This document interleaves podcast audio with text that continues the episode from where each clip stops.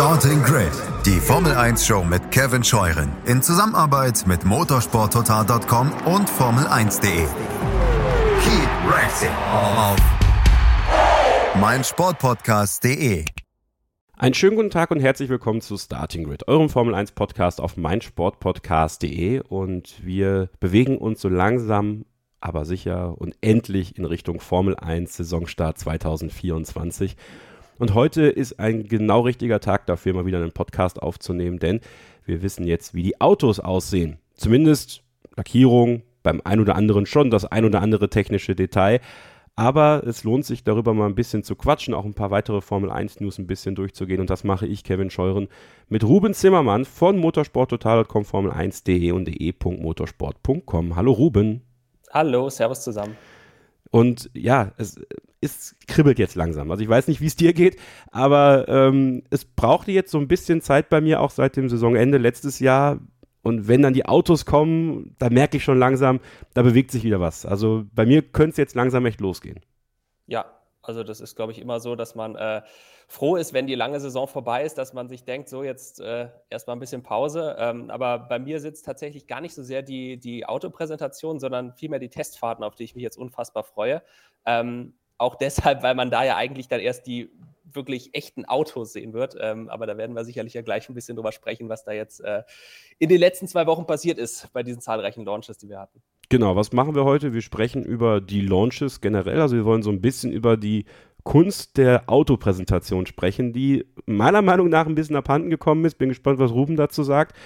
Dann werden wir natürlich über die einzelnen Autos sprechen, vielleicht auch so eine Art Ranking machen. Welches Auto gefällt uns vom Design her besonders gut? Wer blufft vielleicht und wer hat uns so ein bisschen verarscht bei den Launches? Was denken wir da so? Da müssen wir natürlich auch über die Causa Horner sprechen, die gerade Red Bull in Atem hält. Äh, wie geht es mit ihm weiter? Wie ist die Reaktion zu bewerten, dass er ja auch Teil des Launches war? Und wir schauen auf die Testfahrten in Bahrain und nehmen da Fernando Alonsos Kritik ein bisschen auf. Also einiges an Themen, über die wir heute hier bei Starting Grid sprechen werden. Und wir legen direkt mal los mit der Kunst der Autopräsentation, Ruben. Also man hat sich ja früher, und jetzt kommt wieder genau dieses früher war alles besser Gerede, äh, schon darauf gefreut, dass die Autos präsentiert werden, weil sich die Teams da viel haben einfallen lassen. Ne? Ähm, die ganz großen Highlights, wie zum Beispiel die Spice Girls, die aufgetreten sind bei McLaren. Ähm, aber man hat so ein bisschen das Gefühl, dass 2024 alles so ein bisschen auf Sparflamme gelaufen ist bei den Autopräsentationen, ne? Ja, total. Ähm, und ich finde, man muss auch gar nicht so weit in die Vergangenheit zurückgehen. Also wer es zum Beispiel 2023 ja unfassbar gut gemacht hat, war Ferrari. Ähm, da erinnern wir uns, glaube ich, noch alle gut dran, damals mit dieser Live-Übertragung ja dann äh, von der eigenen Teststrecke in Fiorano, wo die Fans dann eben auch noch mit dabei waren, ähm, wo man das Auto tatsächlich ja dann auch fahren gesehen hat. Also das war ja sozusagen die Königsdisziplin, dass sie da gleich noch den Shakedown drangehängt haben. Ja, und dann äh, ein Jahr später, 2024, bekommst du halt von Ferrari als Launch ein, äh, ich glaube, es waren nicht mal 90 Sekunden Video am Ende präsentiert. Ähm, das war schon relativ wenig dann im Vergleich zum letzten Jahr, im Vergleich zu noch früheren Zeiten sowieso. Ähm, aber das war ein Trend, der sich dieses Jahr bei allen Teams durchgezogen hat. Also ich habe das, hab das beobachtet bei, bei Teams auch wie McLaren, Aston Martin, die letztes Jahr auch noch eine wirkliche Live-Präsentation hatten mit Publikum, mit Moderation in der eigenen Fabrik ähm, und dieses Jahr dann eben auch nur noch eine Pressemitteilung und ein kurzes Video rausgehauen haben. Ähm, und ich meine, du weißt es ja aus, aus eigener Erfahrung auch, du warst ja letztes Jahr bei Alpine, du warst dieses Jahr auch wieder bei Alpine. Ähm, die waren wenigstens äh, ein Team, das dieses Jahr überhaupt noch was gemacht hat, äh, mit, mit Live-Publikum auch. Ähm, aber auch die haben ja im Vergleich zum letzten Jahr zurückgefahren. Ne? Also letztes Jahr, da war ja deutlich, ja. deutlich mehr drumherum. da hat man, glaube ich, zwei Stunden präsentiert. Ja. Äh, da hat man aber auch das, das, Gefühl gehabt, dass Alpine einen kompletten Restart gefahren ist, ja, mit all den Projekten, die sie da haben, ob das Racer war, wo man natürlich Frauen im Motorsport ein äh, bisschen fördern möchte, dann Sinedin Sidan, der ja als, ja. Äh, als Botschafter bekannt gegeben worden ist und ja, da war ich da, da habe ich irgendwann einen tauben Arm gehabt, weil ich das ja damals für unseren Livestream äh, beobachtet habe und das hat immer länger gedauert, immer länger gedauert. und jetzt dieses Jahr war es halt auch cool, muss ich sagen, weil es halt in Enstone in der in der Fabrik war, im CFD, äh, ja, im CFD-Tempel nenne ich ihn jetzt einfach mal. Das das hatte schon was und dass man da eben nicht nur das Formel 1 Team vorgestellt hat, sondern eben auch das WEC-Team, äh, unter anderem natürlich mit Mick Schumacher. Es war natürlich cool, da auch mit, mit ihm ein bisschen ins Gespräch zu kommen, aber das war halt eine halbe halbe Stunde. Ja, und ja. dann war das auch schon wieder vorbei. Und also das ist tatsächlich was, was man dann auch bemerkt bei den Teams. Ich glaube, die, die es auch noch mit am meisten mit Show gemacht haben, war dann sauber. Also die haben sich noch ein bisschen Mühe gegeben mit ihrer Präsentation in London. Ich glaube, das war in so einem alten Theater oder sowas, wo sie es gemacht haben. Also auch vom, vom Setup ganz cool. Aber auch da war das nach einer halben Stunde, glaube ich, vorbei äh, mit der Nummer da. Und Naomi Schiff, die Moderatorin, war nicht wirklich zufrieden mit dem Publikum. Das fand ich ganz witzig eigentlich. Ja, es ist aber, ähm, also wie gesagt, Alpine war ja sogar da noch relativ weit vorne mit der halben Stunde. Ähm, ich weiß gar nicht, wer den, den unspektakulärsten Lounge eigentlich jetzt hatte dieses Jahr. Also ich meine, Haas zum Beispiel, aber das kennt man halt von denen. Die, da weiß man halt, da gibt es eh nur eine Pressemitteilung mit ein paar Fotos, die dann im Zweifel am Ende auch nicht mehr so viel mit dem eigentlichen Auto zu tun haben, äh, wie es wirklich aussieht.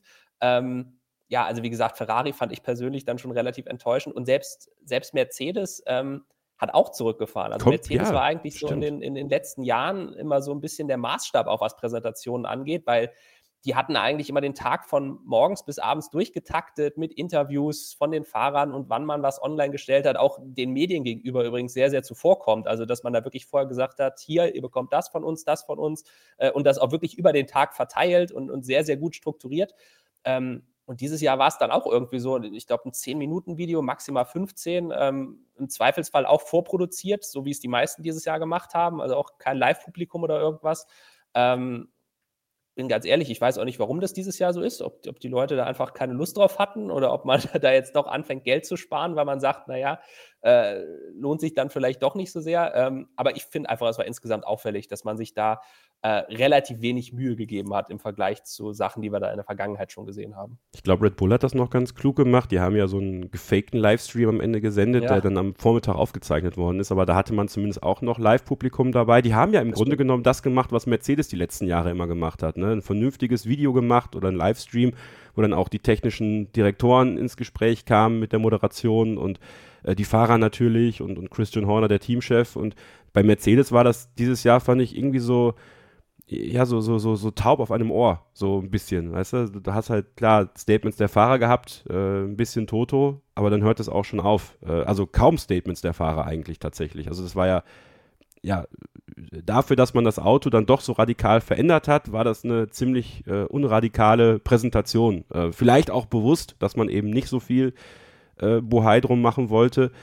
Und man stellt sich trotzdem die Frage, für wen macht man die Präsentation eigentlich noch? Also damals war es ja schon so, und ich nehme jetzt dieses Ferrari-Beispiel auch nochmal noch mal hervor, ähm, aus dem letzten Jahr. Ich finde, der Ferrari-Launch letztes Jahr, der war ganz klar für die Fans. Also das war mein Eindruck. Auch wie man es gemacht hat mit der Tribüne, die da vollgepackt wurde in Fiorano und da hat man sehr viel gemacht. Damals hatte man das Gefühl, es war sehr viel für die Medien, weil natürlich die Medienarbeit eine andere war. Es war alles äh, also man hatte sogar im DSF, damals erinnere ich mich noch, da wurde ja sogar mal so eine Präsentation von dem Team auch live gezeigt. Ja, und das, das war dann halt auch, auch richtig cool, auch als, als junger Steppke das zu sehen. Und heute habe ich so ein bisschen das Gefühl, macht man es halt für Social Media. Und da lohnt es sich ja schon fast nicht, da jetzt eine große Show aufzuziehen. Da reicht es den Leuten halt, die Renderings zu sehen, ein cool produziertes 9 zu 16 Video, äh, was, man, was man bei TikTok posten kann ja, und dann, dann ist der Drops auch schon gelutscht. Also ich habe auch das Gefühl, die Prioritäten haben sich da oder die, die Anteile dessen, wofür man die Präsentation macht, haben sich komplett verschoben in Richtung hier, also auf dem YouTube-Kanal von Formel1.de sieht man es hier fürs Handy, ja, und äh, das reicht dann auch schon, das dann zu sehen. Und für uns Medienleute ist es halt teilweise echt äh, Grütze, äh, weil wir einfach viel zu wenig dafür bekommen, um es ja auch unseren Leserinnen und Lesern weiterzugeben. Ich glaube aber, und darüber haben wir gestern tatsächlich auch intern bei uns in der Redaktion so ein bisschen gesprochen, ähm, dass es auch viel damit zusammenhängt, einfach wie sich das heutzutage alles mit Marketing und Social Media weiterentwickelt hat. Weil vorher musstest du natürlich irgendwie auch herausstechen, sage ich mal, damit man über dich berichtet hat. Also wenn du halt die, die Spice Girls jetzt aufgefahren hast, dann war klar, damit kommst du halt ähm, in den Abendnachrichten dann auch in den Sportteil, weil hier riesige Autopräsentation, Spice Girls, große Show und so weiter. Ähm, und heutzutage brauchst du das nicht mehr, weil du hast es gerade gesagt, ähm, die Teams haben es im Prinzip selbst in der Hand. Also sie haben Social Media. Ähm, wer jetzt ein Fan ist von Ferrari, Mercedes oder welchem Team auch immer, der folgt dem Team sowieso in den sozialen Medien ähm, und kann sich dann da eben um Strich, wann auch immer die Präsentation ist, 11 Uhr, 12 Uhr, wann auch immer, kann er sich halt dann anschauen, aha, so sieht das Auto aus. Ähm, und du brauchst eben in diesem Fall durch Social Media als Team auch die Medien gar nicht mehr, um da jetzt die große Aufmerksamkeit zu bekommen, weil du hast es im Endeffekt selber in der Hand und das, das hat sich eben im Vergleich zu früher dann auch deutlich geändert. Ähm, das wird mit Sicherheit auch eine Rolle dabei spielen, dass viele Teams eben sagen, komm, wir müssen diesen Umweg über die Medien gar nicht mehr gehen, dass quasi die Medien zeigen, wie unser Auto jetzt aussieht, ähm, sondern wir können es einfach selbst zeigen, weil wir haben heutzutage die Möglichkeiten dazu.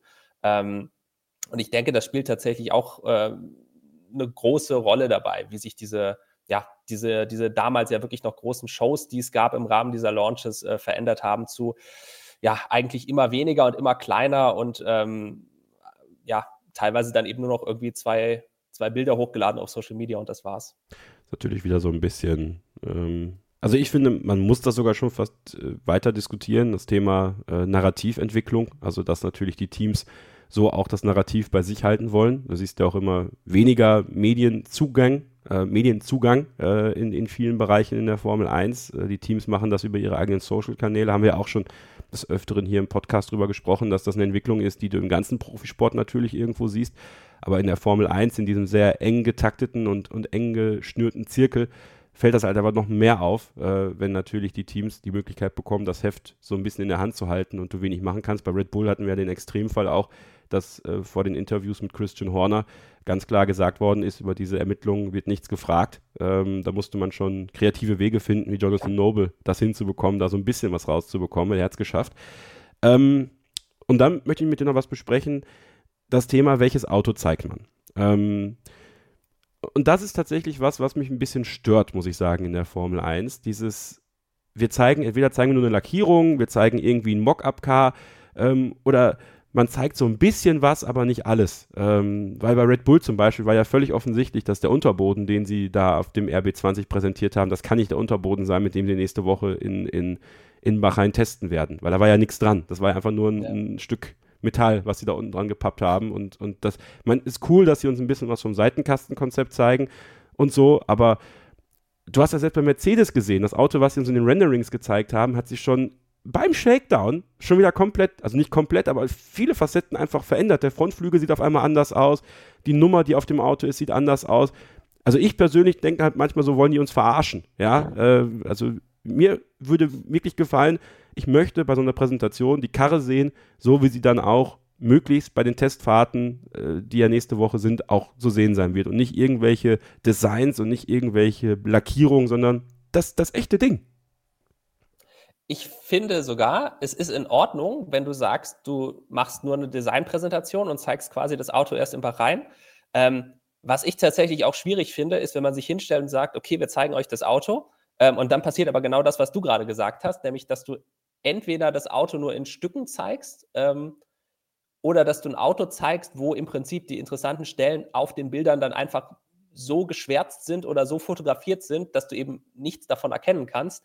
Ähm, das ist dann so ein bisschen, ja, wie du es gesagt hast, verarsche auch irgendwo. Ähm, ich verstehe zu 100 Prozent, warum die Teams das machen. Das ist absolut logisch, weil wenn ich irgendwo eine Idee habe, die ich so vielleicht in der Startaufstellung sonst noch nirgendwo gesehen habe, dann stelle ich mich natürlich nicht hin vor der Saison, wo möglicherweise noch äh, die anderen Teams Zeit haben, das zu kopieren und sagt dann, ah, hier, schaut mal unser Unterboden, da haben wir dies und das gemacht. Ähm, und dann stellt sich natürlich jedes andere Team sofort hin und notiert sich das ganz genau und probiert das aus, ob das vielleicht auch äh, fürs eigene Auto funktionieren könnte. Ähm, insofern habe ich da schon Verständnis für. Aber dann, wie gesagt, dann stellt euch halt hin, sagt, äh, so, hier ist unsere Lackierung. Äh, das echte Auto könnt ihr euch dann im Bahrain beim Test anschauen. Das finde ich persönlich absolut in Ordnung. Ähm, schwierig wird es halt dann, wenn man tatsächlich gezielt auch die Leute in die Irre führt. Also dieses Extrembeispiel, was es, äh, ich weiß nicht, ob es vor ein oder zwei Jahren war, äh, bei Sauber bzw. Alfa Romeo, als sie diesen komischen gezackten Unterboden da gezeigt haben. Ähm, der natürlich nichts, absolut nichts mit der Realität zu tun hatte. Wo man dann aber, glaube ich, eben auch nicht auf Anhieb gesagt hat, nee, passt auf, das, das ist nicht so, wie es sein wird am echten Auto, sondern das hat man eben erstmal so stehen lassen. Ähm, und dann in Bahrain kam halt raus, nee, sieht eigentlich doch ganz anders aus. Ja, deswegen, also ich glaube, da sollte man sich dann eventuell als Team auch ehrlich machen. Ähm, so wie Williams das zum Beispiel getan hat. Die haben ja wirklich nur eine reine Designpräsentation gemacht, haben auch kein Geheimnis draus gemacht, haben gesagt, so, schaut es euch an äh, so sieht unser Auto farblich aus und über die Technik können wir dann im Prinzip nach dem Test sprechen. Ähm, und ansonsten, ja, bei, bei vielen anderen Teams eben, also Red Bull, Gestern war ja auch wieder so ein Beispiel, ähm, stellen da halt die Kiste hin auf irgendwelchen Renderings, wo du halt wirklich original nichts erkennst. Also das, äh, da ging es ja gerade um diese Lufteinlässe vor den Seitenkästen, die im Zentrum des Interesses standen, die hatten sie halt auf diesen Renderbildern komplett geschwärzt, da hast du gar nichts erkennen können. Ähm, und dann bist du halt schnell dabei, dass du auch sagst, ja, komm, dann lass halt direkt, dann sag halt, es ist nur unsere Lackierung und ähm, das echte Auto gibt es halt eine Woche später. Vollkommen richtig. Wir machen jetzt eine kurze Pause und dann sprechen wir über die Autos, die wir so gesehen haben, wie sie uns gefallen und äh, welches Auto uns am besten oder vielleicht auch gar nicht gefällt. Wenn ihr das hören wollt, dann bleibt dran. Hier bei Starting Grid, dem Formel 1 Podcast auf meinsportpodcast.de. Hey, Malte Asmus von meinsportpodcast.de hier. Ab März geht's weiter mit unseren 100 Fußballlegenden. Staffel 4 bereits. Freut euch auf Zlatan Ibrahimovic, Michel Platini, Cesar Luis Minotti, Paolo Maldini, um nur mal vier zu nennen. Und bis wir mit der vierten Staffel kommen, hört doch einfach noch mal rein in die bisherigen drei Staffeln. Ronaldinho, Sepp Meyer, Gary Lineker, Lothar Matthäus und viele weitere warten da auf euch. 100 Fußballlegenden. Jetzt überall, wo es Podcasts gibt. Zurück bei Starting Grid, dem Formel 1 Podcast auf meinsportpodcast.de. Ruben Zimmermann von motorsporttotal.com, Formel1.de und de.motorsport.com und ich, Kevin Scheuren, blicken zurück auf die Autopräsentationen 2024. Aber ein kurzer Hinweis in eigener Sache. Diesen Podcast gibt es auch als Vodcast und zwar auf dem YouTube-Kanal von Formel1.de. Dort habt ihr auch zu jedem Launch ein eigen produziertes Video gesehen, äh, entweder mit Christian Nimmervoll, unserem Chefredakteur, oder mit mir. Und das finde ich ist eine ganz tolle Sache gewesen. Also da haben äh, Daniel Windolf und Sascha Riefe ganze Arbeit geleistet, die im Hintergrund das Ganze geschnitten haben und versucht haben, möglichst zeitnah und mit einigen weiteren Informationen das Ganze für euch zur Verfügung zu stellen. Gibt es auch als Playlist, also wenn ihr euch da mal durchschauen wollt, dann macht das auf jeden Fall mal. Wenn ihr uns auf den sozialen Netzwerken folgen wollt, gibt es Starting Grid bei Twitter, also bei X, bei Instagram und bei Facebook. Ruben Zimmermann findet ihr bei Twitter bzw. X unter @ruby_westside und auch bei Facebook findet ihr ihn. Äh, ich glaube, einfach nach Ruben Zimmermann suchen, oder? Ruben Zimmermann F1, genau. Aber nach wie vor, ich sage es jedes Mal hier im Podcast, äh, Facebook, ich äh, Nehme es mir zwar immer vor, aber immer noch die deutlich wenig bespieltere Plattform bei mir im Vergleich zu X. Trotzdem einfach mal reinfolgen und wenn ihr mir ja. bei X oder bei Instagram folgen wollt, Kevin-Scheuren. Den Anfang hat McLaren gemacht in diesem Jahr äh, mit der ersten Designpräsentation tatsächlich. Man hat dann ja nachgelegt noch vorige Tage mit ein paar technischen Details, obwohl man sich da ja auch so ein bisschen äh, rar gemacht hat, was die wirklichen Informationen über die technische Innovation am MCL 38 angeht. Deswegen, Ruben, glaube ich, bringt es wenig, da jetzt irgendwie die technischen Kniffe zu äh, analysieren oder einzuschätzen, sondern eher das Design. Und da muss ich tatsächlich sagen, ähm, ich war ja eigentlich ein Fan von diesem Blauton, der auch mit am Auto dran ist. Aber jetzt, so wie sie es gemacht haben, so diese blockartige Anordnung aus Schwarz und äh, diesem Papaya-Orange nennen sie es ja. Ähm, und wenn man ihn dann so auf der Strecke, man hat ja sehr wenige Bilder vom Shakedown auch gesehen, leider. Also die haben sich ja wirklich komplett äh, zurückgehalten, was das angeht. Weil sie es können, haben sie gesagt. Äh, Finde ich auch eine spannende Aussage. Ähm, gefällt mir der MCL 38 im Vergleich zum letzten Jahr vom reinen Design her mir persönlich besser. Wirkt aggressiver, wirkt ein bisschen forscher auch in der Auswahl des Orangetons, den man dieses Jahr hat. Und spiegelt so ein bisschen meiner Meinung nach das wieder, was McLaren auch machen möchte, nämlich aggressiv in Richtung Spitze vorstoßen. Ähm, würde ich, glaube ich, sofort direkt widersprechen okay. beim ersten Auto ja, direkt. Gerne. Ähm, ich hatte nämlich irgendwo, ich glaube, es war bei den Kollegen von Autosport, ähm, so eine Übersicht gesehen mit den McLaren-Lackierungen der vergangenen Jahre. Ähm, und da hat mir tatsächlich das diesjährige Auto eigentlich am schlechtesten gefallen. Also diese, diese schwarzen Seitenkästen mit noch mehr äh, äh, Carbon irgendwie, das ist, ähm, ja, das ist am Ende natürlich immer eine Geschmackssache. Vielleicht ist es auch nur, weil eben jetzt alle diesen oder, oder viele diesen Weg gewählt haben, eben dieses Jahr auf noch mehr Schwarz zu setzen, dass mir persönlich das dann irgendwie ein bisschen zu wenig war am McLaren. Ähm, aber ich fand das Design tatsächlich im letzten Jahr, glaube ich, besser. Aber ähm, am Ende wahrscheinlich auch eine Gewöhnungsfrage. Also vielleicht, wenn sie jetzt zwei Rennen damit fahren, vielleicht sagt man dann doch wieder, oh, ist ja doch ganz schick eigentlich. Ähm, aber ich fand irgendwie dieses, dieses Schwarz gerade auch auf den Seitenkästen, ähm, hat mich persönlich jetzt nicht so angesprochen. Ja, ich glaube, bei mir ist es halt auch vor allem diese Frontpartie, die ja dann doch ein bisschen mehr Orange abbekommen hat. Und ich glaube, wenn man das dann aus der Front-Totalen sozusagen sieht, glaube ich, könnte das ganz gut werden. Das können wir auch ganz kurz thematisieren. Ähm, die Formel 1 wird immer carbonisierter, habe ich in einem Video gesagt. Ähm, ich glaube, beim Haas-Video war das. Ähm, ja, der Trend ist deutlich und das liegt halt vor allem am Gewichtsparen. Ne? Muss man einfach so sagen. Ich, da kriegt das Formel 1 das nicht in den Griff. Selbst, wir kommen gleich noch auf Alpine zu sprechen, das war das erschreckendste Auto meiner Meinung nach äh, in dieser Saison.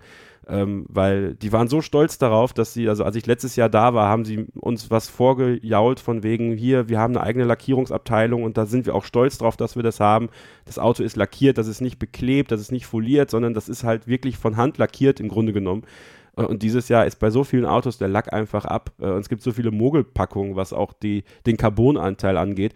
Also ich finde, das ist was, das ist wirklich schade, weil im Endeffekt, ähm, wir haben so viele tolle, farbenfrohe Designs gehabt in der Vergangenheit in der Formel 1. Wir müssen ja gar nicht mal so weit zurückblicken. Also selbst der vollgrüne Caterham, ja, äh, so hässlich wie das Auto teilweise äh, in, in der, im Design, im Grund-Aero-Design war, das fehlt mir halt. So diese Farbelemente gehen halt komplett verloren. Du hast halt tatsächlich noch den Frontbereich, den Nasenbereich, den sie halt dann in den meisten Fällen dann irgendwo farbig halten, damit du halt zum Beispiel, wenn die Autos von vorne zu sehen sind, dann zumindest ein bisschen Farbe hast. Aber mir wird die Formel 1 tatsächlich auch ein bisschen zu schwarz. Ja, das ist, glaube ich, so ein bisschen das Problem, dass einfach alle diesen Weg gehen, weil ich finde eigentlich, dass da ein paar echt schicke Autos dabei sind, weil auch ein Auto mit Schwarz kann gut aussehen. Das ist gar nicht das Problem. Ähm, nur wenn es halt fünf oder sechs Teams machen, dann sieht es halt ein bisschen doof aus. Ähm, und, und, da bin ich 100% bei dir. Ich finde diesen Trend auch furchtbar.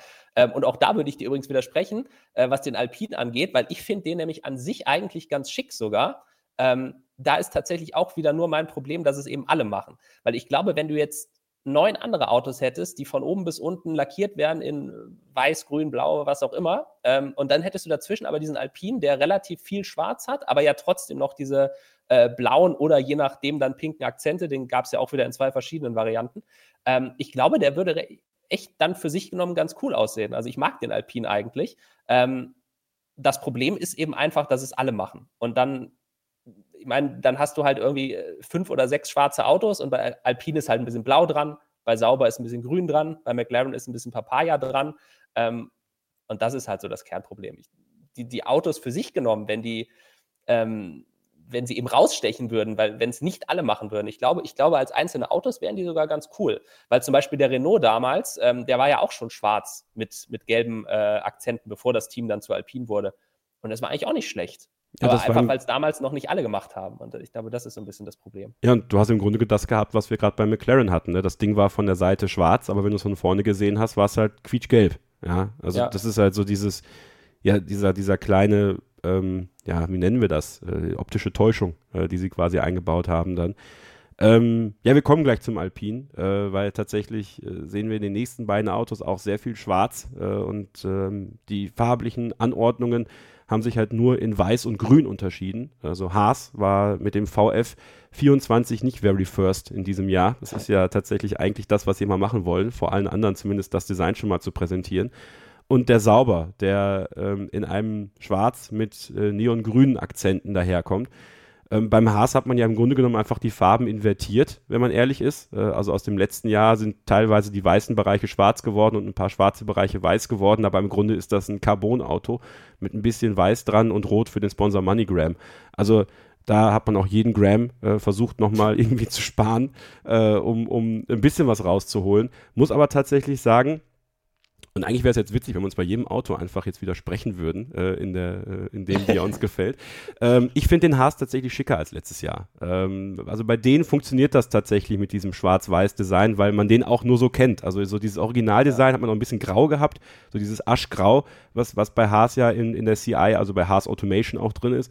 Ähm, aber grundsätzlich passt das wenn man jetzt diesen Ural-Kali-Haas, dieses äh, Red, White and Blue, äh, ob das jetzt Russland oder USA ist, kann man sich dann immer noch selber entscheiden im Nachhinein, mal rausnimmt, obwohl ich den auch sehr schick fand, so von der, von der grundsätzlichen Idee her. Übrigens auch da sehr viel mehr Farbe als jetzt, logischerweise.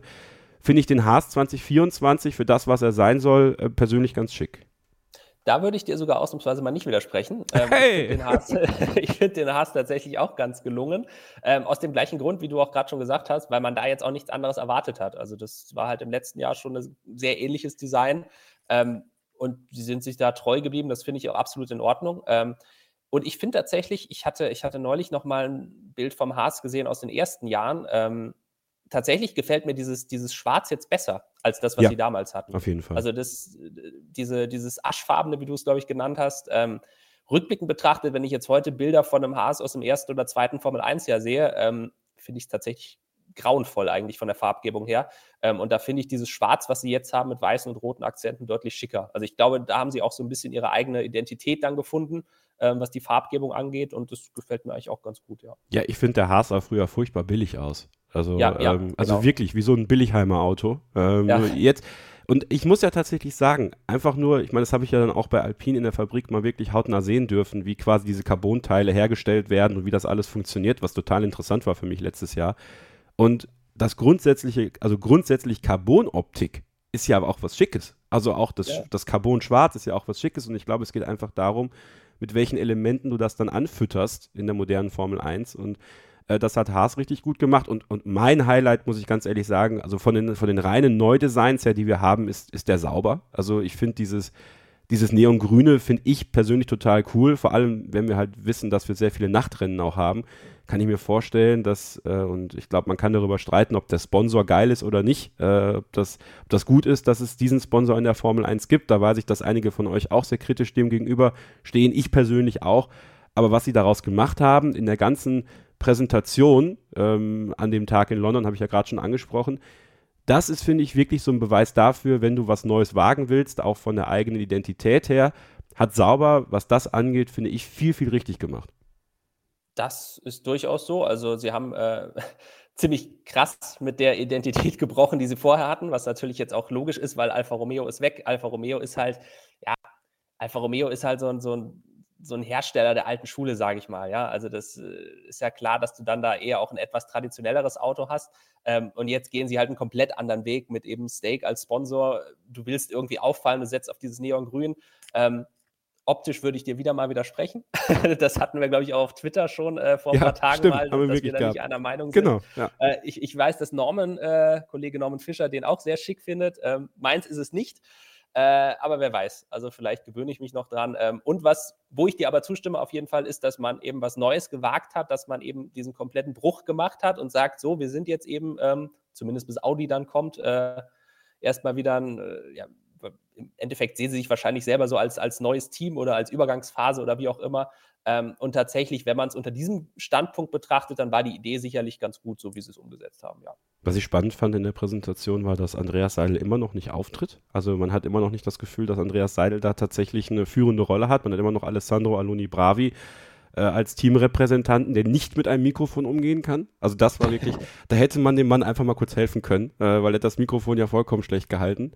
Ähm, ja, und da bleibt es halt auch so witzig, diese, diese Moderation von Naomi Schiff, ähm, wie sie echt angepisst war, weil die Leute im Publikum die ganze Zeit gequatscht haben, aber keiner hat wirklich zugehört und auch keinen Applaus gegeben, wenn es mal Applaus geben sollte. Ähm, ich finde aber tatsächlich, dass Guan Yu Zhou und, und Valtteri Bottas von ihrer ganzen Art her in dieses Team, in dieses Konstrukt jetzt perfekt reinpassen eigentlich. Also äh, Joe, der ja wirklich äh, stilistisch äh, wirklich krass unterwegs ist, muss man sagen, also wirklich einen guten Stil hat und Bottas, der natürlich sein Leben lebt äh, mit, den, Ja. mit den quietschblonden Mullet, den er jetzt hat. Also das ist ein sehr passendes äh, Konstrukt, äh, wie gesagt, über den Sponsor, wo sie ja auch in der Schweiz Ärger für bekommen haben, ähm, wo ich mich frage, ob da einfach keiner aufgepasst hat, weil letztes Jahr war das Steak auch schon im Teamnamen drin, äh, da war das nicht so ein Problem. Ähm, aber gut, sei es drum. Äh, man hat ja Ich jetzt... glaube, ich, ich, ich glaube, da geht es dann tatsächlich darum, äh, wie man das auch im Teamnamen verwendet. Naja, also ich glaube, ich glaube, wenn es irgendwie nur als Titelsponsor ist, dann, dann geht es wahrscheinlich noch irgendwie durch. Ich hatte eine Erklärung dazu tatsächlich auch gelesen von, von einem äh, Rechtswissenschaftler. Ähm, ich habe sie aber nicht mehr genau im Kopf, aber es geht tatsächlich um die Art und Weise, wie man quasi Werbung und, und, und in dem Fall dann den Teamnamen irgendwie vermischt. Ich glaube, da hatten sie dann einfach eine Grenze überschritten. Ähm, Ja, was dann gut. eben dazu geführt hat, dass sie ein bisschen Ärger bekommen haben. bei Steak F1 Team Kick sauber. Ich glaube, da Ja. hat man es auch wirklich tatsächlich. Wir kommen gleich noch zu Visa, Cash App, RB. Also wirklich, ich, ich wünsche dem Team hier nur alles Gute. Ich freue mich auch drauf, wenn, wenn, äh, wenn Audi kommt und ich, ich mag auch sauber als Team. Also Total. nicht falsch verstehen, die, die Schweizer äh, super Truppe. Ähm, aber ich bin froh, wenn in zwei Jahren dann dieser, dieser Name auch wieder weg ist und das dann Ja. ein Audi-Werksteam ist. Absolut. Äh, ja, kommen wir zu einem Team, was uns beiden äh, dann doch am Herzen liegt, muss man sagen. Williams. Ich glaube, da, da, müssen wir ja keinen Hehl draus machen, dass wir, dass wir da durchaus ein paar Sympathien hegen. Einfach auch für die, für die Grundidee hinter diesem Team, wie es sich aktuell aufstellt mit James Fowles, finde ich, in eine richtig gute Richtung geht. Äh, man hat das Gefühl, dass in Grove mal wirklich aufgeräumt wird und alles so ein bisschen ins 21. Jahrhundert kommt, äh, was, was glaube ich, überfällig war tatsächlich äh, in den letzten Jahren, wo es dann doch viel Stillstand gab. Auch Doralton Capital. Man kann ja über Investoren immer kritisch denken, äh, aber aber die haben auf jeden Fall ein bisschen was bewegt in diesem Team. Man hat das Gefühl, es ist einfach wieder Leben in der Bude drin und das zeigt sich auch am Auto, finde ich, am FW46. Ähm, Tradition und Moderne werden verbunden in dieser Lackierung. Auch da natürlich relativ dunkel gehalten. Du hast ja auch schon gesagt, man hat äh, da nur das Design vorgestellt. Aber ich finde es gut zu sehen, dass Williams tatsächlich eine Identität aufgebaut hat, die man auch beibehält, aber nicht vergisst, wo man herkommt. Du hast diese kleinen Reminiszenzen an Frank Williams auch, die Silhouette des ersten Frank Williams Racing Logos noch im Auto mit drin, die, den alten Blauton mit dem neuen Blauton, man hat wieder mehr Sponsoren. Also ich finde das Auto, was wir jetzt vom Design gesehen haben, tatsächlich, weil es auch, glaube ich, mit das lackierteste Auto ist äh, im Feld, ähm, sehr, sehr schick. Also der gefällt mir persönlich sehr gut. Also ob es mit das lackierteste Auto ist, weiß ich nicht, aber ich glaube, da gehört wahrscheinlich auch nicht viel dazu. Also wenn man, wenn man glaube ich, äh, Ferrari mal rausnimmt und, und Red Bull auch, ich glaube, danach bist du relativ schnell dann in den Top 3 schon dabei. Ähm, ich habe hier in dem Podcast vor, ich glaube, zwei oder drei Wochen mal gesagt, dass mir der Williams letztes Jahr optisch nicht ganz so gut gefallen hat. Ich finde ihn dieses Jahr tatsächlich auch schicker. Mhm. Ja, also ich ja, finde, ja. Man, man, hat das, man hat das sehr gut gelöst, dass man eben äh, mit diesem Blau auch seiner, äh, wie du es ja auch gerade schon gesagt hast, der eigenen Tradition eben auch ein bisschen Rechnung trägt. Also ähm, und dass man da auch, glaube ich, auf einem ganz guten Weg ist, eben, eben ähm, auch über die Lackierung hinaus, diese Williams-Identität noch mehr in den Vordergrund auch zu rücken. Das war ja auch ganz spannend von James Vowles, der auch gesagt hat, ähm, für ihn kommt es halt überhaupt nicht in Frage, diesen Teamnamen aufzugeben. Also irgendwie, äh, äh, um jetzt das, das sauber Beispiel wieder zu nehmen, also irgendwie Steak Williams oder sowas, da hat er ja auch klipp und klar gesagt, das kommt ihm nicht in die Tüte, weil dieser Name Williams einfach auch so ein Pfund ist in der Formel 1. Den kennt man, das ist ein Traditionsname und ähm, so schaffst du es dann tatsächlich eben auch, Partner und Sponsoren anzulocken, weil du einfach diesen Namen hast. Ähm, und dazu gehört eben auch, dass du auch, was die Optik des Autos angeht, eine eigene Identität hast. Ähm, und ich glaube, da sind sie tatsächlich auf einem ganz guten Weg. Ähm, das war ja auch, also wenn wir da mal zurückblicken, was die teilweise über die Jahre probiert hatten, ähm, es gab ja irgendwann mal dieses, dieses Zahnpasta-Auto, was sie hatten, ja. was sie, glaube ich, dann aber auch nur beim Test gefahren haben, ja, weil danach Rocket irgendwie der Sponsor war. dann wieder weg war. Genau. Also da waren ja auch ganz wilde Geschichten mit dabei. Ähm, und insofern, dass man da jetzt so ein bisschen äh, Stabilität, Kontinuität auch reinbekommt, was die Optik rein, äh, angeht, ähm, finde ich gut. Und wie gesagt, auch vom, vom Stil her gefällt es mir besser als letztes Jahr. Ja, auf jeden Fall. Diesen Rocket Williams habe ich sogar damals, ich glaube, das war bei den Testfahrten 2020 noch gesehen, er ist liegen geblieben. Ja. Latifi, ist liegen geblieben mit dem Auto. Danach war er nie mehr so gesehen. Ähm, das war eine, das war eine irgendwie, deswegen sagte ich Zahnpasta, weil, weil das ja. irgendwie so, also Grundlackierung war irgendwie weiß und dann so rot-blaue Streifen. Also äh, Bilder davon gibt es auf jeden Fall ja noch im Archiv, aber ist wie gesagt nie ein Rennen gefahren. Den hatten sie genau. damals in Barcelona beim Test. Dann, dann ist der Sponsor ausgestiegen und dann sind sie mit so einem ganz biederen weiß-blauen Auto die, die restliche Saison gefahren. Also ähm, deswegen, da, da, ist man, da ist man dieses Jahr deutlich besser, deutlich besser dabei optisch. So, und jetzt kommen wir zu meiner persönlich größten Enttäuschung tatsächlich, designtechnisch der Alpine. Ähm, weil ich finde einfach, und ich habe ihn ja auch sehr hautnah gesehen, muss ich sagen, ich finde, das Auto sieht furchtbar langsam aus. Also wenn man wirklich davor steht, ähm, glaube ich nicht, dass man sich einen Gefallen getan hat, äh, so viel Lack abzukratzen. Ähm, ich verstehe den Ansatz dahinter. Man hat ja mit Felipe Pantone, äh, mit einem Künstler zusammengearbeitet. Also es ist ja tatsächlich ein sehr äh, eigenständiges Design, was sie da gewählt haben. Man hat sich ja dann auch entschieden, quasi keinen vollpinken Renner hinzustellen, wie er bei mir im Hintergrund äh, auf meinem Regal steht, sondern ähm, quasi auch da die Farben zu invertieren. Also zu sagen, die Blauanteile werden dann halt pink und auch bei mehr Rennen als bei nur dreien wohl äh, dieses Auto zu fahren. Aber äh, es ist halt einfach auch hier wieder zu sehen und da hat man auch letztes Jahr, glaube ich, uns dann so ein bisschen angelogen, ähm, was das Verhältnis zwischen Gewicht und ähm, dem, was man noch drauflegen kann, äh, scheint wohl doch nicht so aufgegangen zu sein, weil auch da hat man das Gefühl, das ist ja natürlich eine klare Entwicklung hin zu, zu einem gewichtssparenden Auto. Ich verstehe auch, warum man das Design gut finden kann.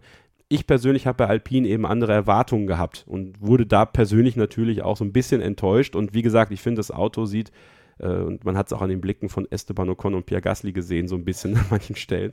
Ähm, ich weiß nicht, ob es an der Langweile des, der Präsentation lag oder ob es tatsächlich doch am Auto lag. Ähm, ich habe ein bisschen die Sorge, dass Alpine ähm, keine gute Saison bevorsteht mit diesem Auto. Also, tatsächlich, was die Langweile angeht, ähm, muss man jetzt fair bleiben. Wir haben ja gerade schon gesagt, Alpine war ein Team, was überhaupt wenigstens eine Präsentation das hatte. Stimmt. Ja, absolut. Ja. Ähm, aber es, war tatsächlich so, du hast da nur gelangweilte Gesichter gesehen. Also sie hatten ja den WEC-Kader auch komplett mit dabei, den sie immer mal wieder eingeblendet haben.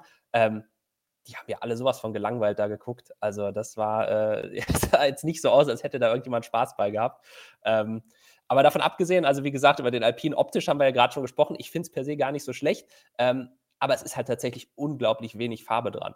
Ähm, das ging dann so weit, dass wir uns zuerst gar nicht sicher waren, ähm, ob das tatsächlich zwei verschiedene Autos sind, also, also unterschiedliche Designs tatsächlich, ähm, oder ob das quasi jetzt nur, wie es bei Ferrari zum Beispiel auch ist, einfach nur bei den Fahrern farbliche Unterschiede sind. Also dass, dass man irgendwie jetzt gesagt hat, äh, äh, ich weiß nicht, wie rum die Aufteilung war bei den Bildern, die man rausgegeben hatte, aber dass man dann zum Beispiel sagte, irgendwie Gasly fährt halt mit den blauen Akzenten und Ocon mit den pinken, weil die, der Unterschied eben eigentlich so marginal war.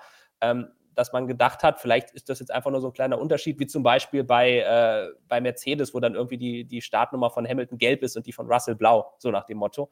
Ähm, aber tatsächlich wurde es von Alpine ja dann offiziell als zwei unterschiedliche Designs verkauft, die man, ich weiß nicht, ob es sechs oder acht Rennen in diesem Jahr sind, bei denen man das verwenden möchte. Acht, glaube ich, war es. Ähm, ja, also man hat, man hat ein bisschen aufgestockt. Ähm, aber da gebe ich dir tatsächlich recht. Also der Unterschied ist halt marginal. Also das als, ähm, das als pinkes Auto zu verkaufen, äh, da gehört dann tatsächlich schon eine Menge Fantasie dazu.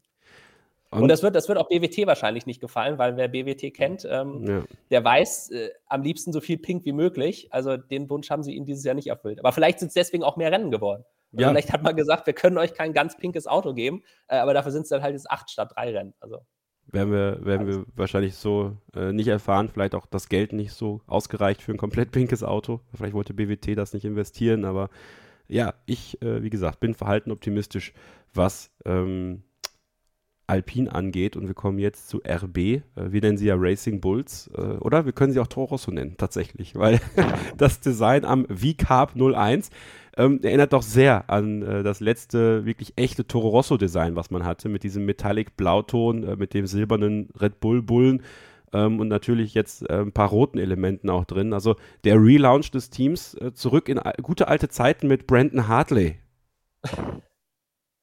Ja, äh, also ich finde es ich find's eigentlich ganz cool, wie sie es ja, gemacht ich haben. Ich weiß, dass es auch, dass es, dass es auch äh, andere Meinungen dazu gibt. Den Leute, die dann halt sagen, äh, ist doch langweilig, jetzt ist wieder Toro Rosso, so mehr oder weniger. Ähm, das Einzige, was ich tatsächlich nicht ganz verstehe, ähm, ist, dass man einerseits jetzt bei der Optik halt eindeutig wieder auf Toro Rosso zurückgeht. Also das ist ja, das sieht ja jeder, dass das wieder so aussieht wie früher. Ähm, sich dann aber gleichzeitig hinstellt und eben sagt, nein, wir sind eigentlich jetzt ein komplett neues Team, wir haben nichts mehr zu tun mit dem, was es vorher war. Und wir wollen auch eine andere Identität, wir wollen quasi jetzt auf eigenen Beinen stehen, also technisch natürlich nicht, weil da kriegt man so viel von Red Bull, wie nur irgendwie geht, ähm, aber auch was das Marketing halt angeht, da geht man ja ganz bewusst auch andere Wege jetzt, ähm, will sich so ein bisschen, bisschen abnabeln im Prinzip, äh, als eigenes Team präsentieren ähm, und setzt dann aber optisch doch wieder auf Toro Rosso. Also das steht für mich so ein bisschen im Widerspruch dazu. Was ja. eben nicht heißt, dass ich persönlich das, die Lackierung nicht gut finde, aber es passt eigentlich nicht so ganz zu dem, wie sich das Team sonst gibt und was man auch sonst so hört von, äh, von äh, Peter Bayer und Co. Ja, gebe ich dir vollkommen recht. Da gibt es irgendeine Diskrepanz, die ich selber noch nicht durchblicke. Ähm, ich glaube, weil sie es selber auch noch nicht durchblicken. Also äh, ich glaube, das ist halt was, was ganz Neues ist, dass du auch quasi zwei namhafte oder namensgebende Sponsoren hast, sage ich jetzt mal. Mit Visa natürlich schon ein bisschen was namhafteres als Cash App. Aber äh, hat bis natürlich auch einer gewissen Kritik ausgesetzt, äh, weil ja doch auch, durchaus viele äh, diesen Namen sehr kritisch sehen. Ähm, ja, vielleicht war das halt so der Wunsch, im Hintergrund zu sagen, okay, wir versuchen das dann so ein bisschen abzufedern, indem wir diese alte Toro Rosso-Identität wieder so ein bisschen in den Vordergrund rücken. Ähm, ja, aber es ist ja schon so. Also, ich meine, das Ding heißt ja auch 0-1. Also, man, man, man so, ja ne? auch beim Chassis ja. quasi wieder von vorne los. Und wie gesagt, man, man geht ja auch offensiv mit dem Thema um. Man sagt ja immer, man will eigentlich jetzt als neues Team wahrgenommen mhm. werden. Ja. Ähm, und dann ist es halt so ein bisschen schwierig, wenn ich dann aber rumfahre wie der Toro Rosso 2018. Also, naja. Übrigens ganz witzig, wir kommen jetzt zu Aston Martin. Äh, Hugo Boss ist, ist, direkt auf zwei Autos vertreten. Äh, mit, mit Hugo, also mit der etwas jüngeren Marke bei äh, Alpha Ta bei Racing Bulls. Klappt ja schon ey, gut mit der neuen Identität. Unglaublich, ey. Jetzt musst du drei Namen, musst du dir merken, dass du dir nicht sagst. Irgendwie Alpha Tauri, Toro Rosso und. Äh Aber deswegen, ich, ich, glaube, Lewis Hamilton war clever. Er hat das Team ja einfach immer Toro Rosso genannt. Also auch die letzten Jahre immer. Ich glaube, ja. er wusste schon, dass das. Äh, wahrscheinlich der beste Weg ist und dass da noch einige weitere Namensänderungen kommen im Zweifel. Deswegen ja. ist er einfach immer bei Toro Rosso geblieben. So, also Hugo bei, äh, bei äh, Racing Bulls und Boss, äh, die etwas erwachsenere äh, Marke von Hugo Boss bei Aston Martin. Ähm, da ist ja auch Fernando Alonso mittlerweile ein Werbegesicht für die Marke Boss geworden. Und ja, bei Aston Martin haben wir jetzt keine große Designentwicklung feststellen können. Ähm, das Auto sieht im Grunde genommen relativ ähnlich aus zu dem, was wir 2023 hatten, auch im Grünton. Ja, also das ähm, das ist absolut so. Ich glaube allerdings auch bei Aston Martin haben sie ein bisschen Farbe abgekratzt. Ja. Ähm, äh, was mich so ein bisschen gewundert hatte, weil als sie das Ding vorgestellt haben, äh, habe ich so ein paar Social Media Einträge dann auch gesehen unter dem Motto: endlich ein Auto mit, mit schön viel Farbe dran. Wo ich mich dann auch gefragt habe: Okay, wenn ihr euch das Ding jetzt aber mal ganz genau anschaut, äh, die haben halt auch kräftig was weggekratzt nochmal. Also, also irgendwie, ähm, sie haben es clever gemacht, weil es fällt nicht ganz so auf wie bei Alpine. Ähm, und ich glaube, sie haben auch ein bisschen mehr Farbe dran, das ist schon so. Äh, aber wenn man genau hinschaut, also wirklich alles, was jetzt nicht sofort, äh, sei es jetzt von der, von der seitlichen oder von der Frontalperspektive, alles, was da nicht sofort ins Auge fällt, äh, überall, wo es ging, haben die auch abgekratzt. Also da sind auch sehr viele schwarze Stellen an dem Auto. Ähm, ansonsten gibt es aber im Vergleich zum Vorjahr keinen großen Unterschied, was, was die Lackierung angeht. Ähm, was ich aber auch gut finde, weil der Aston sieht so aus, wie ein Aston, glaube ich, aussehen muss und der sieht relativ schick aus. Und bei Ferrari ich finde, das ist eine designtechnische Mogelpackung tatsächlich. Ähm, das hat man ganz klug gemacht. Warum komme ich darauf? Wenn man sich den Ferrari von der Seite ansieht, da ist auch Farbe abgekratzt worden. Das sieht alles sehr rot aus, aber der hat Farbe verloren. Äh, also der ganze untere Bereich quasi ist, glaube ich, mittlerweile komplett schwarz gehalten. Nicht nur am, am, äh, am Unterboden, sondern auch schon teilweise unterhalb des Unterbodens. Dann hast du noch diese Rutsche, die sie natürlich auch äh, in Carbon gehalten haben. Was sie aber klug gemacht haben, damit das nicht so auffällt, sie haben diesen weiß-gelben Streifen implementiert, sodass es natürlich alles sehr frisch und neu aussieht. Auch der Rotton wurde ein bisschen verändert, aber das haben sie sehr klug gemacht. Ich finde, bei dem Auto fällt es gar nicht so sehr auf, dass sie ähm, Farbe weggelassen haben. Und das könnte natürlich sehr, sehr klug noch sein, weil ich glaube auch, dass Ferrari ein paar Gewichtsprobleme hatte. Da hat man natürlich versucht, auch technisch einen neueren Ansatz zu wählen, äh, um da wieder ein bisschen, bisschen weiter vorne mitzufahren. Und was das reine Design angeht, ich persönlich war ja letztes Jahr auch in Le Mans äh, für Formel1.de, motorsporttotal.com. Äh, da fand ich den, den Ferrari WEC-Renner total schick äh, mit diesem weiß-gelben Element und dass das jetzt auch Einzug in die Formel 1 gehalten hat. Natürlich irgendwo auch Hommage an dieses Le Mans-Auto, aber grundsätzlich habe ich das Gefühl, dass Ferrari einfach diese Motorsportabteilung noch ein bisschen näher zusammenrücken möchte, was so diese Identität angeht, die es nach außen präsentieren soll, dass du jetzt nicht mehr das Gefühl hast, das ist die Formel 1 Abteilung, das ist die WEC Abteilung, das ist irgendwie GT Sport, sondern ich glaube, man will halt versuchen, dieses ganze Konstrukt so ein bisschen näher zusammenzuführen, um ein grundsätzliches Design zu entwickeln. Und ich finde, das ist denen ganz gut gelungen. Mir persönlich taugt dieses Auto sehr. Ja, also ich finde den Ferrari auch schick und man darf halt bei Ferrari auch nicht vergessen, du bist halt in den Möglichkeiten beschränkt, was du machen kannst, weil du musst halt ein rotes Auto bauen am Ende. Äh, das ist das, was jeder erwartet. Ähm, und ich finde auch, also mir, mich spricht der auch an. Ich muss auch gestehen, im Gegensatz zu dir ist mir das nicht aufgefallen, dass sie da auch äh, relativ viel Farbe weggenommen haben. Ähm, aber spricht dann in der Tat dafür natürlich, dass sie es relativ clever gemacht haben. Ja, ja. Ähm, aber nichtsdestotrotz, ich finde, es sieht aus wie ein Ferrari. Ähm, ich weiß, dass es Puristen gibt, die sagen würden, ah, die Striche braucht es jetzt nicht, am liebsten ganz rot, kann ich auch verstehen. Ähm, aber ich finde es ich schick. Also so ein paar neue Akzente, die aber trotzdem natürlich nichts daran ändern, dass es größtenteils ein roter Ferrari ist, äh, finde ich super. Absolut. Dann haben wir Mercedes äh, und die ja, haben das, finde ich, extrem klug gemacht. Sie haben äh, das Silber wieder aufs Auto zurückgeholt, nämlich genauso wie wir es ja vorhin gesagt haben, auf die Frontpartie. Also wenn du das Auto von vorne siehst, dann sieht es aus wie ein Silberpfeil und hinten raus wird es dann immer schwärzer äh, und dann hat man natürlich wieder so diesen, diesen Schwarzpfeil. Ähm, ich finde, das ist ein sehr guter Kompromiss, den sie auch mit diesem Petronas-Blau rein vom Design her extrem gut umgesetzt haben ähm, und tatsächlich gefällt mir der Mercedes, so wie er jetzt dann ist, äh, vom Design her, von der Mischung aus Silber und Schwarz, weil ich auch, finde auch der schwarze Mercedes hat was, weil er natürlich auch irgendwo so eine, auch ja dieses Erfolgreiche darstellt und dieses 2021er Auto ist halt, ist halt auch ikonisch, dieser Zweikampf zwischen Hamilton und Verstappen, aber gleichzeitig auch schön zu sehen, dass man das Silber wieder mit ins Auto gebracht hat und dass das auch mit diesem Petronas Blau für den Hauptsponsor ganz gut harmoniert. Ja, ich glaube, das war schon im letzten Jahr bei der Präsentation, da hatte Toto Wolf gesagt, dass sie eben mittlerweile zwei Identitäten haben. Also früher, wenn du an Mercedes gedacht hast, hast du gedacht Silber.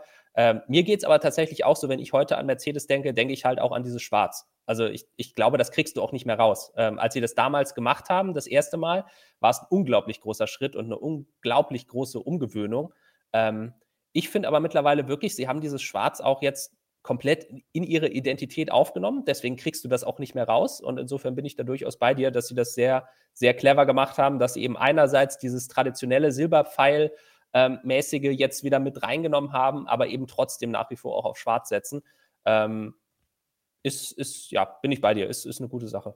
Kleiner Funfact am Rande, oben gibt es ja noch diesen roten äh, Ineos-Schriftzug äh, an der Airbox. Hat übrigens jetzt mittlerweile auch eine Farbgebung bei Mercedes. Toto Rosso. Ja. das ist, äh, muss ich auch äh, ein bisschen lachen, tatsächlich. Ähm, hatten Sie offiziell so in Ihrer Pressemitteilung drin, ja, oder? Ja, ja, ja, haben Sie jetzt eine Farbe gegeben, tatsächlich. Und ich finde es immer witzig, weil bei meinem Autokorrekt ist es so, wenn ich Toro Rosso im Handy eingebe, dann kommt auch manchmal Toto Rosso, weil, weil das äh, Apple Autokorrekt will aus Toro Toto machen. Ähm, ja, und dann kommen wir zum letzten Auto, das vorgestellt worden ist, der Red Bull. Keine Designrevolution, muss man sagen, weil auch da, äh, ich weiß, es gibt äh, bei uns in den Starting Grid Fangruppen, haben wir da auch sehr diskutiert drüber, bei Telegram zum Beispiel, auch im Discord, der jetzt äh, neu an den Start gegangen ist, dass vielen das ein bisschen zu langweilig ist, dass Red Bull immer das Gleiche macht. Aber insbesondere seit der Mattenphase, sage ich jetzt einfach mal, die man eingegangen ist irgendwann, ist das einfach das in Anführungsstrichen ikonische Design von äh, Red Bull. Also wenn du dieses Auto bei Red Bull Racing, wenn du es dir vorstellst, dann weißt du halt, wie es aussehen soll. Da fand ich halt von dem, was sie uns vorgestellt haben, einfach sehr interessant, dieser, dieser, dieser auf Steroid gesetzte Kühlschulterring, den sie von Mercedes sich abgeguckt haben. Und auch eben das, was du schon angesprochen hast, den sie uns nicht so wirklich zeigen wollten, diesen sehr vertikalen Eingang äh, der Lüftung an den Seitenkästen, wo ich mir dann gedacht habe, okay, ähm, das ist jetzt der Zero-Pod, wie Mercedes ihn sich gewünscht hätte, dass er hoffentlich funktioniert hätte. Irgendwie wirkt das schon fast so, dass Adrian Newey sich dieses Konzept, was ja, glaube ich, durchaus von der Idee her genau richtig war, ähm, jetzt zu eigen gemacht hat, um jetzt natürlich in Verbindung mit seinem Unterboden, wie er auch immer aussehen wird, äh, tatsächlich den Zero-Pod hinzubekommen, der sie erfolgreich machen kann. Ist aber ein bisschen witzig, dass sie dafür bei Mercedes kopieren müssen. Ja, also es ist ja, es ist, ist ja in dem Sinne kein Zero-Pod, es geht ja wirklich eher um diese Lufteinlässe. Genau. Also, ja. weil, weil es sieht ja, es sieht ja, es, das Ding hat ja Seitenkästen und es sieht auch komplett anders aus. Ähm, aber ich muss da immer denken an irgendeinen Witz, den ich vor, vor einem Jahr mal gesehen habe, äh, auch äh, in Social Media.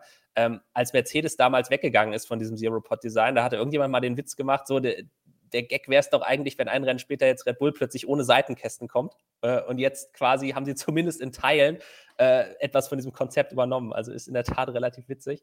Ähm, darf man durchaus dann gespannt sein, wie das ganze Ding auch im, im Bahrain aussieht, ähm, weil gerade Red Bull ist ja auch als Team bekannt, dass A, noch nicht alles zeigt bei der Präsentation. Es war tatsächlich überraschend, dass sie überhaupt ein echtes Auto dastehen hatten. Das war in den letzten Jahren bei denen auch nicht immer so. Ähm, und B, aber ja auch ein Team sind, das immer mit einem äh, man nennt das ja Launch-Spec-Auto anfängt, das sehr, sehr wirklich, dass das wirklich ja nur die Basis des Autos eigentlich ist. Das hat Red Bull ja eigentlich immer so gemacht. Man fängt mit einem sehr einfachen Auto an und die Teile, die wirklich Performance bringen, die bringt man dann eigentlich erst so am letzten Testtag oder teilweise, glaube ich, sogar erst beim ersten Rennen dann wirklich ans Auto. Ähm, also in der Hinsicht darf man sich da auf jeden Fall, glaube ich, schon darauf freuen, wie der Red Bull dann in Bahrain tatsächlich aussehen wird, äh, technisch. Ähm, was das Design angeht, ja, ist es halt wirklich eigentlich eins zu eins das gleiche Auto. Also ähm, finde ich persönlich jetzt auch dann sehr langweilig, wenn man da wirklich gar keine neuen Akzente reinbringt. Ähm, aber auch da, was mir aufgefallen ist, dieser, dieser matte Red Bull, den man ja seit ein paar Jahren jetzt hat, der ist natürlich viel schicker als das, was man früher hatte. Richtig. Also wenn ich, wenn ich Ja. heute diese alten Red Bull RB 5, 6, 7 und so weiter sehe, ähm, dann denke ich mir auch teilweise, was man sich damals designmäßig dabei gedacht hat, weil das äh, aus heutiger Sicht sieht es dann auch ein bisschen, ja, äh, wie du es bei Haas vorhin auch schon gesagt hast, äh, teilweise sieht es ein bisschen billig aus eigentlich. Also da hat man, da hat man optisch in den letzten Jahren deutlich aufgelevelt, finde ich. Ich finde es auch krass, also diese Schulter ist halt so extrem in diesem Auto. Ich habe einfach das Gefühl, die blöffen komplett. Also dass, dass wir beim Saisonstart ein ganz anderes Auto eigentlich sehen werden. Ähm, weil das ist ja so eine aggressive Schulter. Da verschwindet ja sogar die Nummer an der Seite. Ist ja komplett nicht zu erkennen eigentlich, weil die so hinter diesen, diesen Wulst geht, hinten raus am Auto. Ähm, und, und also ich bin echt gespannt. Also Red Bull finde ich total interessant, weil man fragt sich halt dann schon, äh, wir werden nach einer kurzen Pause noch über was anderes bei Red Bull sprechen müssen, leider, aber man fragt sich halt schon, äh, du hast so eine krasse Basis und auch wenn sie sagen, natürlich andere Teams haben aufgeschlossen, die haben ja auch nur aufgeschlossen, weil Red Bull 2023 irgendwann die Entwicklung einstellen konnte, weil klar war, sie werden eh Weltmeister, dass sie die Basis dann aber doch so radikal verändern, hätte ich persönlich nicht mit gerechnet, zumindest von dem, was wir jetzt gestern bei der Präsentation gesehen haben. Ja, vor allem, weil äh, Adrian, Adrian Newey auch selber gesagt hatte, dass äh, der, der RB20 jetzt eigentlich nur eine Evolution sein soll. Ähm, und da haben wir jetzt halt auch schon äh, in den sozialen Medien die einen oder anderen geschrieben, also wenn das eine Evolution ist, äh, was wäre denn dann die Revolution eigentlich gewesen? Ja, also äh, irgendwo ist ja dieses Reglement dann auch an seine Grenzen gebracht äh, und nicht mehr weiter auszureizen. Ähm, und wenn, wenn Yui aber selber sagt, es ist eigentlich nur eine Evolution, ähm, deutet das ja an, man hätte eigentlich sogar noch viel mehr machen können. Also das, äh, ja, bin ich, bin ich äh, wie du sehr drauf gespannt, wie das Ding in Bahrain dann tatsächlich aussieht und natürlich auch, wie es funktioniert. Dann natürlich noch die Abschlussfrage: Welches Auto gefällt dir von dem, die du jetzt gesehen hast, am besten? Puh, schwierig. Ähm, ich weiß, du wirst es nicht nachvollziehen können, aber ich finde tatsächlich den Alpine schick. Also äh, ich bleibe dabei, wenn ich dieses Auto nur für sich nehme, ähm, finde ich den Alpine sehr, sehr gelungen. Also gehe ich natürlich nicht mit. Äh, das hätte mich jetzt auch überrascht. ähm, nee, ich glaube, der Ferrari ist es bei mir. Also der wäre tatsächlich bei mir auf Platz 2, glaube ich auch. Ja, ich finde das mit diesem Weiß und, und Gelb, ich finde das alles, ich finde das schön, wenn da auch ein bisschen mehr Akzente drauf kommen, als nur das reine Rot tatsächlich. Äh, finde das auch in Verbindung mit der Teamkleidung, die sie präsentiert haben, ganz, ganz angenehm und ganz angemessen. Ähm, und ich glaube, auf Platz 2 wäre bei mir dann der, der Alpha. Also der, der Sauber, der Steak, der Kick, ja, äh, weil es einfach mal was Neues ist. Das, das ist halt auch, also äh, Ey. Alpha hatten wir letztes Jahr zweimal, jetzt gibt es halt gar kein Alpha mehr. Ne? Alpha Romeo weg, Alpha ah. Tauri weg. Aber im Herzen ist es immer noch. Ja, im Herzen. äh, schreibt gerne mal in die Kommentare unter das YouTube-Video auf dem YouTube-Kanal von Formel1.de, welches Auto euch am besten gefällt äh, vor dem Saisonstart, vor den ersten Testfahrten in Bahrain. Wir machen jetzt eine kurze Pause und verbinden dann quasi zwei Themen, nämlich ähm, die Causa Horner, über die wir sprechen müssen und äh, was das für ein Licht auf Red Bull wirft und natürlich die Testfahrten, auf die wir so ein bisschen vorausschauen wollen. Was erwartet uns? Was äh, erwarten wir von den Testfahrten und wie angemessen ist die Kritik von Fernando Alonso, die er an den Testfahrten, so wie sie 2024 stattfinden, geübt hat? Bleibt dran, hier bei Starting Grid, dem Formel 1 Podcast auf meinsportpodcast.de. Vernimmt sich, was man will, dann wilde Gerüchte entstanden. Fast nichts davon stimmt. Tatort Sport. Wenn Sporthelden zu Tätern oder Opfern werden, ermittelt Malte Asmus auf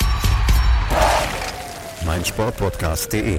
Folge dem True Crime Podcast, denn manchmal ist Sport tatsächlich Mord. Nicht nur für Sportfans. Ein letztes Mal zurück hier bei Starting Grid, dem Formel 1 Podcast auf meinsportpodcast.de. Kurz vor Start der Formel 1 Testfahrten gibt es noch ein Thema, was äh, ja gerade Red Bull in Atem hält und wo viele doch ein bisschen überrascht waren, dass er da war beim Launch, nämlich Teamchef Christian Horner. Der muss sich ja aktuell eine Ermittlung des Red Bull Mutterkonzerns, der Red Bull GmbH aus Salzburg, ähm, hergeben, weil er sich ähm, mit grenzüberschreitendem Verhalten, so nennt man es, ähm, ja, in eine Position gebracht hat, die seinen Job gefährdet. Und ähm, nun ist es so tatsächlich, dass, dass wir natürlich innerhalb der Redaktion ein paar mehr Informationen haben als das, was, äh, was äh, bestmöglich nach außen gerät, aber das hat auch mit der Privatsphäre zu tun, die in dem Fall ähm, zu wahren ist. Ähm, die Vorwürfe sind schwerwiegend tatsächlich und die Ermittlung, die nimmt man auch nicht auf die leichte Schulter. Und ich glaube, man kann erstmal generell sagen, dass es gut ist, glaube ich, Ruben, dass man diese Ermittlungen, so wie sie jetzt äh, gemacht werden, durchgeführt werden. Ja, das, äh, da bin ich absolut bei dir. Also ganz unabhängig davon, um wen es dabei geht oder, oder um was es dabei auch geht. Ähm, ich glaube, es ist wichtig, dass sowas äh, aufgearbeitet wird, ähm, unabhängig davon, was jetzt am Ende dabei herauskommt. Aber ich glaube, wir leben halt heutzutage auch in, ja, in einem Zeitalter, wo, äh, wo sowas dann halt auch nicht mehr, was auch immer da jetzt vorgefallen ist oder nicht, ähm, dass, dass man sowas dann einfach abtut als, naja, ist halt so und äh, so wie es ja im Prinzip jahrzehntelang praktiziert wurde in diversen Branchen, wo solche Sachen dann gerne mal unter den Teppich gekehrt wurden. Ähm, deswegen absolut, es ist ja auch äh, im umgekehrten Fall. Also ich will jetzt hier keinesfalls Christian Horner da unterstellen, dass irgendwas war. Im Gegenteil. Also auch, es ist ja auch in seinem Interesse, dass sowas dann aufgearbeitet wird, weil ansonsten bleibt halt, wenn man davon ausgeht, dass er unschuldig ist, ähm, ansonsten wenn dann irgendwelche Vorwürfe nach draußen kommen, bleibt ja auch immer irgendwas hängen. Also ich glaube, es ist durchaus im Interesse aller Beteiligten, ähm, dass sowas dann auch dementsprechend aufgearbeitet wird. Vielleicht, weil ich mir jetzt schon vorstellen kann, dass es einige negative Kommentare geben wird, weil natürlich sagen die Leute, ja, was, was redet ihr eigentlich immer? Ihr sagt immer so dies und das und jenes und ich habe es ja gerade schon angedeutet. Ähm, vielleicht kannst du auch noch mal ganz kurz aus journalistischer Sicht natürlich sagen, warum bleibt man in dem, was man sagt, so vage äh, im, im, in der Kommunikation auch nach außen, auch von unserer Seite aus?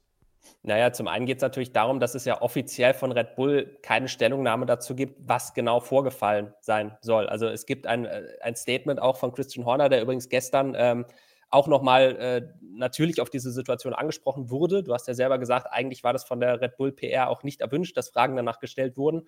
Ähm, es ist trotzdem passiert. Da hat Christian Horner aber auch gesagt, er streitet jegliche Vorwürfe ab, ohne allerdings darauf einzugehen, was genau jetzt der Vorwurf ist. Ähm, und bei allem Weiteren, ähm, da geht es dann auch einfach natürlich um solche Sachen wie Persönlichkeitsrechte. Also äh, es ist inzwischen, glaube ich, bekannt, um, also wer dieses, wer diese Untersuchung, ich sag mal, angestoßen hat, ähm, um welche Mitarbeiterin es sich dabei handelt bei Red Bull, ähm, die eben damit dann ähm, offensichtlich zum Mutterkonzern gegangen ist und gesagt hat, hier passt was nicht. Das sind aber dann am Ende des Tages, wie gesagt, Persönlichkeitsrechte, weil es einfach für die Story auch keinen Unterschied macht. Weil diese Person ist keine Person, die in der Öffentlichkeit steht, hat deswegen auch nichts in irgendeiner Berichterstattung zu suchen. Es geht eben nur darum, dass äh, Christian Horner, und das ist in diesem Fall die Geschichte, weil Christian Horner ist eine Person, an der öffentliches Interesse besteht. Ähm, und deswegen wird halt auch in dieser Form darüber berichtet, dass man eben den Namen von Christian Horner nennt, weil Christian Horner ist eine Person der Öffentlichkeit und dementsprechend im Interesse. Die andere Person spielt keine Rolle, wie die heißt. Also das, das hat nichts, das, das trägt nichts zur, zur Story bei, zu, zum öffentlichen Interesse, sage ich mal. Ähm, deswegen wird da ganz bewusst darauf verzichtet, diesen Namen zu nennen. Und dann nochmal, ähm, was die konkreten Vorwürfe angeht, ähm, da gibt es eben auch keinerlei offizielle Stellungnahme von Red Bull. Man hat eben nur gesagt, das ist bis heute der Standpunkt, ähm, dass es diese Untersuchung gegen Christian Horner gibt, dass ein Fehlverhalten untersucht wird. Ähm, wie dieses Fehlverhalten ausgesehen haben soll, Dazu gab es keine offizielle Stellungnahme. Ähm, es gibt Gerüchte darüber, was vorgefallen sein soll, aber es wäre halt auch komplett unseriös, da jetzt irgendwas in den Raum zu stellen, ähm, weil dann sind wir schnell wieder dabei, dass, dass wir halt sagen, wir verurteilen hier eine Person oder, oder ähm, stellen gewisse Sachen in den Raum, für die es halt überhaupt keine Belege gibt und überhaupt keine offiziellen ähm, ja, Beweise, sage ich mal. Ähm, und deswegen ist das ja leider so, dass da momentan relativ vage drüber gesprochen wird. Ähm, aber ich bin sicher, wenn diese Ermittlung zu einem Abschluss kommt, dass man dann auch von Seiten Red Bull da vielleicht noch das ein oder andere Detail nennen wird. Und dann kam trotzdem die Frage auch in, in unsere Richtung, warum hat man ihn nicht freigestellt für die Zeit dieser Ermittlung? Ähm, das ist ja häufig so tatsächlich, dass wenn es gerade in, in, großen Konzernen zu, zu solchen Ermittlungen kommt, ähm, dass diese Person auch in einer führenden Rolle dann freigestellt wird für den Zeitraum dieser Ermittlung. Einfach, glaube ich, um auch ein Zeichen zu setzen, dass man halt sagt, okay, entweder nimmt man die Person quasi ein bisschen aus dem, aus dem, aus dem Schussfeld, ja, oder eben auch, dass man signalisieren möchte, dass es eben so ist, dass man das so ernst nimmt, dass man sagt, okay, wir legen das erstmal auf Eis, aber dann, wenn sich erhärtet, dass diese Vorwürfe nicht korrekt sind oder dass es halt andere Begebenheiten gibt, die eben nicht für dieses Fehlverhalten sprechen, dass man die Person wieder in das Amt zurückführt. Warst du überrascht, dass man das so macht, also dass Christian Horner weiter als Teamchef und CEO ähm, in seiner Rolle bleibt? Oder findest du sogar, es war richtig, das nicht zu tun, ihn nicht freizustellen, um eben auch vielleicht, das ist mein, also das war mein Gedanke dahinter, dass man diese Ermittlungen sehr ernst führt, dass man das auch wirklich vernünftig macht, dass man aber nicht gleichzeitig ihn dann, weil man eben, wenn man ihn aus der Position hebt, dass man die Unschuldsvermutung im Grunde nicht aufrechterhält in dem Moment, weil man sagt, okay, eigentlich schiebt man dem schon diese Schuld zu, weil das so ein kleines Schuldeingeständnis ist, wenn man sagt, okay, wir ziehen jetzt erstmal aus dem Verkehr. Also erstmal, weil die Frage ist für mich am einfachsten zu beantworten. Ähm, es hat mich schon überrascht, dass er jetzt auch öffentlich aufgetreten ist gestern beim Lounge. Ähm, ich hätte nicht damit gerechnet. Ähm, die andere Frage finde ich sehr schwer zu beantworten oder den anderen Teil der Frage, weil es da, glaube ich, dann auch so ein bisschen darum geht, wie ist das intern bei Red Bull. Ähm, und da haben wir jetzt ja auch, und das ist, glaube ich, bei dieser ganzen Untersuchung auch sehr wichtig, dass man das trennt. Ähm, es gibt eben einmal Red Bull Racing, mit eben CEO und Teamchef Christian Horner, das eben aus äh, Milton Keynes heraus operiert. Ähm, und dann hast du eben die Muttergesellschaft, Red Bull aus äh, Fuschel am See, glaube ich, ist es offiziell in Österreich. Ähm, natürlich sind die sehr eng miteinander verbunden, aber es sind eigentlich zwei unterschiedliche Firmen. Und auch da ist es jetzt eben, glaube ich, ganz wichtig, dass eben die Untersuchung, die wird ja nicht von Red Bull Racing geführt, die, die wurde ja beauftragt aus Österreich, also von, von Red Bull, von der Red Bull GmbH aus Fuschel. Ähm, und ich glaube, auch diese, diese Strukturen im Hintergrund spielen dabei eine ganz entscheidende Rolle. Und ähm, auch bei der Frage eben, ob man Horner jetzt zunächst beim Amt lässt oder nicht.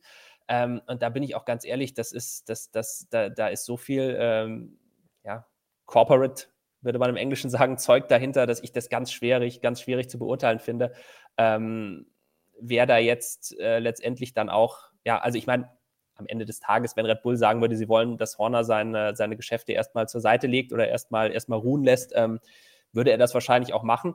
Aber als CEO von Red Bull Racing könnte er sich ja in dem Sinne eigentlich auch nur selbst entlassen. Also das ist, das ist, glaube ich, ein bisschen schwierig.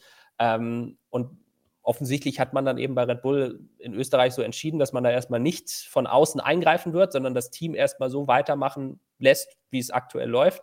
Ähm, und das hat dann eben dazu geführt, dass da jetzt erstmal das Tagesgeschäft mit Christian Horner so weitergeht. Ähm, nochmal, äh, mich persönlich hat es überrascht, dass es so gekommen ist. Ähm, spricht aber vielleicht auch dafür, dass Christian Horner sich relativ sicher ist und vielleicht wollte er auch genau dieses Statement setzen, ähm, dass er sich relativ sicher ist, dass er kein Fehlverhalten begangen hat. und das geht so ein bisschen in die Richtung, die du ja auch gesagt mhm. hast, dass, dass ähm, man möglicherweise, wenn er jetzt aus freien Stücken sagen würde, er lässt sein Amt erstmal ruhen, dass man das dann vielleicht äh, stückweise bereits als Schuldeingeständnis interpretieren könnte. Der ehemalige Formel 1 Zampano, Bernie Ecclestone, hat sich jetzt mittlerweile auch eingeschaltet und spricht von einer äh, internen Intrige gegen äh, Christian Horner, dass man ihn weghaben möchte. Ähm, ja, müssen wir wahrscheinlich einfach beobachten ähm, und weiter sehen, wie diese Red Bull-Ermittlungen ausgehen. Auf Formel1.de, motorsporttotal.com, de.motorsport.com werdet ihr natürlich sofort darüber informiert, wenn es eine Verlautbarung von Red Bull gibt. Äh, klar, war es wünschenswert, wenn man äh, das vor dem Launch geklärt hätte. Aber andererseits, äh, wenn man so mitbekommt, dass zum Beispiel diese Unterredung mit dem Ermittlungsanwalt von Horner den ganzen Tag über gedauert hat und noch weitere Personen befragt werden. Und ich denke, das ist dann auch nur ein faires Verfahren, was dann auch läuft. Ähm, und ein sehr ähm, thorough, äh, was ist das auf Deutsch? Äh, ein sehr äh, ein, äh, sehr Ach Mensch. Äh, ich kann dir gerade nicht helfen. Äh, ein sehr, sehr, sehr intensives Verfahren, also dass man halt das wirklich auch sehr aufarbeiten möchte, weil es natürlich auch dann vielleicht was Strukturelles sein könnte, was man damit aufdeckt, dass man das jetzt auch ernst nimmt äh, und sagt, okay, dann nehmen wir uns die Zeit. Äh, man hat sich halt das, entschieden. Das ist übrigens ein ganz guter Punkt, wenn ich da kurz reingrätschen ja, darf. Ähm, wir, wir, wir, reden jetzt halt immer von einem Einzelfall. Ähm, es ist momentan ein einzelner Vorwurf, aber, und das sehe ich ganz genauso wie du. Das, ich finde das sehr gut, dass man da, dass man da so genau einsteigt, weil ähm, völlig unabhängig jetzt von dem Fall Christian Horner. Also es gab es ja in der Vergangenheit oft genug, dass gegen diverse Personen Einzelverdachte oder Verdachtsfälle aufgetreten sind ähm, und dann kam eben später raus, dass es eben keine Einzelfälle waren, sondern dass da tatsächlich jahrelang strukturell äh, was ziemlich schief gelaufen ist. Ähm, und ich finde es gut, dass man das so untersucht, aber das hat natürlich auch zur Folge, dass sowas dauert, weil das ist halt nichts, wo man innerhalb eines Tages dann sagt, aha, okay, war so, ja, dann ist es halt entweder gut oder schlecht gewesen, wie auch immer das, das Urteil dann am Ende ausfällt. Ähm, und wenn das tatsächlich jetzt so intensiv geprüft wird, ähm, nochmal ist das, glaube ich, der, der einzig richtige Vorgang bei sowas. Und ich, also ich persönlich für mich als Kevin Scheuren möchte, möchte hier noch feststellen, dass es mir nicht darum geht, in der Art und Weise, wie wir das jetzt besprechen, Christian Horner zu verteidigen äh, für das, was da vorgefallen ist. Im Gegenteil, also wenn es so gewesen sein soll, wie es die Mitarbeiterin gesagt hat, dann gibt es für mich persönlich keine andere Wahl, als ihn von seinem Posten zu entfernen. Und äh, das ist einfach nicht gut gewesen. Ähm, ich finde es aber trotzdem wichtig, dass man halt versucht, jetzt nicht sich entweder einer Seite anzunehmen, sondern halt unsere Aufgabe, das auch vielleicht so ein bisschen ist, das balancierter zu beleuchten äh, in dem Moment und einfach euch vielleicht auch ein bisschen mehr Gefühl dafür zu geben, wie jetzt gerade im Hintergrund bei Red Bull daran gearbeitet wird, das vernünftig aufzuklären. Ja, und äh, weder in Vorverurteilungen noch in Missverurteilungen quasi überzugehen. Ähm, diese Vorwürfe werden ernst genommen und das finde ich auch wichtig und sehr richtig, wie Red Bull das macht. Und das soll jetzt aber nicht so klingen, dass wir jetzt irgendwie das Verhalten, oder dass ich persönlich, ich möchte jetzt nicht für dich sprechen, Ruben, äh, das Verhalten von Christian Horner äh, in welcher Art auch immer gutheißen oder verteidigen möchten. Trotzdem äh, war mir das nochmal ganz wichtig, das auch als Disclaimer mitzugeben an dieser Stelle. Wir werden aber fahrende Autos sehen. Und zwar schon kommende Woche endlich wieder fahrende Formel 1 Autos in Bahrain. Äh, die Testfahrten, äh, die von Fernando Alonso Ruben doch sehr kritisiert worden sind. Denn äh, was wird passieren? Mittwoch, Donnerstag und Freitag hat die Formel 1 genau drei Tage Zeit, mit jeweils zwei Vier-Stunden-Abschnitten äh, die Autos zu testen für die Saison 2024. Erinnert euch vielleicht noch an Testfahrten in der Vergangenheit, die eine ganze Woche gedauert haben, die zwei Wochen gedauert haben, äh, wo man dann so ein bisschen Pause zwischendurch hatte, die mal in Barcelona, mal in Bahrain dann waren. Das wurde jetzt immer weiter eingedampft, natürlich um Kosten zu vermeiden, um äh, ökologisch natürlich in dem Moment zu sagen, okay, wir sind jetzt eh schon in Bahrain, wo eine Woche später dann der Saisonstart auch stattfinden wird. Und was man gemacht hat, ist, dieses Jahr ist es so, ähm, dass man nur ein Auto zur Verfügung hat pro Team. Ja, also das heißt, beide Fahrer teilen sich für ihre vier Stunden Stints dann halt die Autos. Die äh, müssen sich halt entscheiden. Man hat anderthalb Tage im Grunde genommen pro Fahrer Zeit, ähm, dann halt das Auto zu testen und Einstellungen zu finden, um nochmal Updates zu machen oder so, äh, die natürlich wahrscheinlich nicht für den Formel 1 Start in Bahrain dann schon da sein können, aber dann halt später. Ähm, und Fernando Alonso hat das hart kritisiert. Er sagte, ähm, dass es ja eigentlich für diese moderne Welt der Formel 1 nicht sein kann, dass man als Fahrer nur anderthalb Tage Zeit hat, äh, ein Auto kennenzulernen äh, und das ja auch nicht das Ansinnen der Formel 1 sein kann, dass diese Fahrer nicht die Möglichkeit bekommen, das Auto eben so einzustellen, dass man halt in die richtige Richtung entwickeln kann. Ja, ist das eine Kritik, die angemessen ist, deiner Meinung nach, äh, dass man eben nur ein Auto pro Team hat und eben nur für diese drei Tage wirklich testen kann? Ja, also dass es ja nur ein Auto gibt, das war ja tatsächlich schon immer so. Ähm, die drei Tage, bin ich jetzt auch ganz ehrlich, waren es letztes Jahr. Also ich weiß, dass es 2022, äh, da gab es zweimal, ich bin mir nicht mehr sicher, ob drei oder vier Tage, aber da gab es auf jeden Fall zwei Tests. Mhm. Ähm, ich weiß gar nicht, wie war es denn letztes Jahr? Gab's da ich glaube, letztes Jahr gab es vier Tage und dann hat man jetzt okay. noch einen weiteren Tag weggenommen. Müsste ich aber nochmal selber nachgucken. Also ich, ich, es ist auf jeden Fall kurz, die drei Tage, das, das ist klar. Ähm, ich glaube aber nicht, dass es nicht schon mal so kurz war. Also ähm, ändert nichts daran, dass wir. Ja, sind auch drei Tage gewesen, letztes Jahr schon. Okay. Ja. ja. also ähm, wie gesagt, 2022 waren es einfach deshalb äh, mehr Tage, weil die Regeln damals komplett neu waren. Da hat man sich dann darauf geeinigt. Äh, wobei damals war es ja auch so, ähm, da wurde der erste Test dann offiziell als Shakedown verkauft. Also das, da waren auch keine TV-Kameras dabei. Ähm, da hat man die Autos im Prinzip drei Tage in Barcelona fahren lassen äh, unter Ausschluss der Öffentlichkeit mehr oder weniger. Und dann erst beim zweiten Bahrain-Test war dann auch F1 TV und Co. wieder mit am Start. Ähm, eben aufgrund des neuen Reglements. Dieses Jahr ist es halt so, dass die meisten Autos eher eine Evolution sind. Ähm, von daher sagt man, man braucht weniger Testzeit. Ich glaube, für die Teams tatsächlich sind diese drei Tage ausreichend. Ich verstehe aber auch den Punkt von Fernando Alonso, dass du halt sagst, naja, ich habe als Fahrer im Prinzip dann nur drei halbe Tage oder insgesamt dann anderthalb Tage. Ähm, und du hast halt vor allem dann ein Problem, wenn ein Problem am Auto auftritt, weil dann verlierst du eventuell noch mehr Zeit und dann hast du am Ende, ja, weiß ich nicht, gerade mal eine Renndistanz oder so abgespult und musst dann damit äh, ins erste Grand Prix-Wochenende gehen. Ähm, ist einerseits problematisch, auf der anderen Seite sind, glaube ich, die Simulatoren der Teams mittlerweile auch so gut, dass sie das relativ gut auch ersetzen können. Also zumindest dann auch innerhalb der Saison ähm, man ist ja diesen Schritt weg von Testfahrten auch während einer laufenden Saison nicht ohne Grund gegangen, sondern eben auch, weil man gesagt hat, naja, es gibt heutzutage eben die Simulatoren. Ähm, es macht halt vor allem bei einem Rennkalender mit 24 Rennen auch relativ wenig Sinn, jetzt nochmal irgendwie etliche Testtage drauf zu packen, weil das macht es für alle nur noch anstrengender. Ähm, und ich verstehe natürlich gerade auch, woher Fernando Alonso kommt, weil das ist ein Rennfahrer, der äh, noch diese Ära der Testfahrten damals mitgemacht hat, wo du im Prinzip äh, zwischen zwei Rennen nochmal irgendwo für vier Tage testen gegangen bist. Ähm, das gibt es halt so heutzutage nicht mehr. Ähm, ich glaube aber auch, dass es gerade vor dem Hintergrund, dass wir in diesem Jahr keinen Rookie im Feld haben werden, keinen so großen Unterschied macht, weil ähm, letztes Jahr hatten wir, hatten wir noch ein paar Rookies mit am Start. Ich glaube tatsächlich, für die ist das relativ übel, wenn die, wenn die quasi nur diese anderthalb Tage vor Saisonstart haben. Ähm, alle anderen wissen grundsätzlich, wie sich ein Formel-1-Auto anfühlt. Äh, die sind mit dem Auto vertraut. Es gibt jetzt auch niemanden, der irgendwie das Team wechselt dieses Jahr. Das ist ja, äh, also der Fahrermarkt, so spektakulärer jetzt ist für 2025, genauso langweilig war er halt dieses Jahr. Ähm, und ich glaube, das ist, das ist zu verkraften. Also ich glaube nicht, dass es den ganz großen Unterschied macht, ähm, weil es halt am Ende des Tages auch für alle gleich ist. Gibt es trotzdem Erwartungen, die du jetzt an diese, diese drei Tage hast? Ja, endlich die richtigen Autos zu sehen. Also ich, ich gehe davon aus tatsächlich, dass wir äh, kein Auto äh, in Bahrain so sehen werden, wie es uns präsentiert wurde. Ähm, ich glaube, da wird sich noch äh, bei allen äh, eine Menge tun. Ähm, ich finde diese Testfahrten tatsächlich immer super spannend. Ich habe ja auch ganz zu Beginn schon gesagt, ich freue mich viel mehr auf die Testfahrten jetzt als auf die Präsentationen, weil Präsentation ist am Ende des Tages meistens eine Mogelpackung. Äh, Bahrain ist dann das, wo es tatsächlich interessant wird, wo man dann auch die Details an den Autos erkennen wird, äh, wer sich hier und da vielleicht noch was ausgedacht hat, äh, wer vielleicht dann am letzten Tag sogar erst äh, nochmal einen neuen Unterboden mit einer ganz neuen Idee mitbringt. Ähm, und natürlich, ja, spannende Frage dann auch immer, äh, ob irgendwer größere Probleme haben wird. Also es sollte eigentlich jetzt im dritten Jahr dieser Regel nicht mehr der Fall sein. Ähm, aber irgendwie gab es das ja in den letzten Jahren trotzdem immer, dass, dass, äh, dass ein Team dann auffällig geworden ist. In einem Jahr, ich glaube, es war vor zwei Jahren, da war es Williams, die fast gar nicht fahren konnten, weil sie Probleme mit den, mit den Bremsen, glaube ich, hatten. Ähm, McLaren ist mir auch noch im Kopf, die hatten auch mal riesige Probleme damit. Ich glaube, es war auch vor zwei Jahren. Ähm, also irgendjemand ist immer dabei, wo man, wo man dann äh, doch nochmal negativ auffällt. Ähm, ja, und dann ansonsten halt die übliche Frage, wer ist Favorit? Äh, fährt Red Bull schon bei den Tests zwei Sekunden schneller als alle anderen? Ähm, wird spannend, also ich freue mich drauf.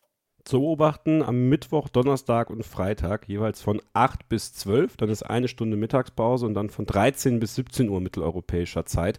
Sky wird das Ganze live übertragen und auch wir von Formel1.de haben natürlich Livestreams für euch, in denen wir euch das Geschehen so ein bisschen näher bringen wollen. Wenn ihr es zum Beispiel nicht die ganze Zeit live verfolgen könnt, werden wir mittags einen Livestream machen, um euch so ein bisschen auf den Stand zu bringen, was am Vormittag so passiert ist. Haben natürlich auch Kollegen vor Ort, die Interviews führen und deren Eindrücke wir mit einfließen lassen. Und abends gibt es dann noch das Testtag Roundup sozusagen auch nochmal auf dem YouTube-Kanal von Formel 1D. Also lohnt es sich da auf jeden Fall, also es lohnt sich sowieso, aber das Abo da zu lassen und auf die Glocke zu hauen, dann bekommt ihr nämlich immer jede Information, wenn wir den Livestream starten bzw. planen und dann könnt ihr das Ganze auch mitplanen und da freue ich mich drauf. Also das wird cool äh, endlich wieder über fahrende Autos sprechen zu können. Äh, ich glaube, das tut uns allen gut. Und dann ist ja eine Woche später auch schon der Saisonstart. Bei Starting Grid werden wir natürlich noch eine große Saisonvorschau machen mit unseren kühnen Tipps. Ja, da werde ich Christian für verhaften müssen, dass wir da wieder so ein paar gute Sachen machen. Vielleicht noch eine kleine Saisonwette nochmal starten. Ich denke, da ist auch mal wieder Zeit für.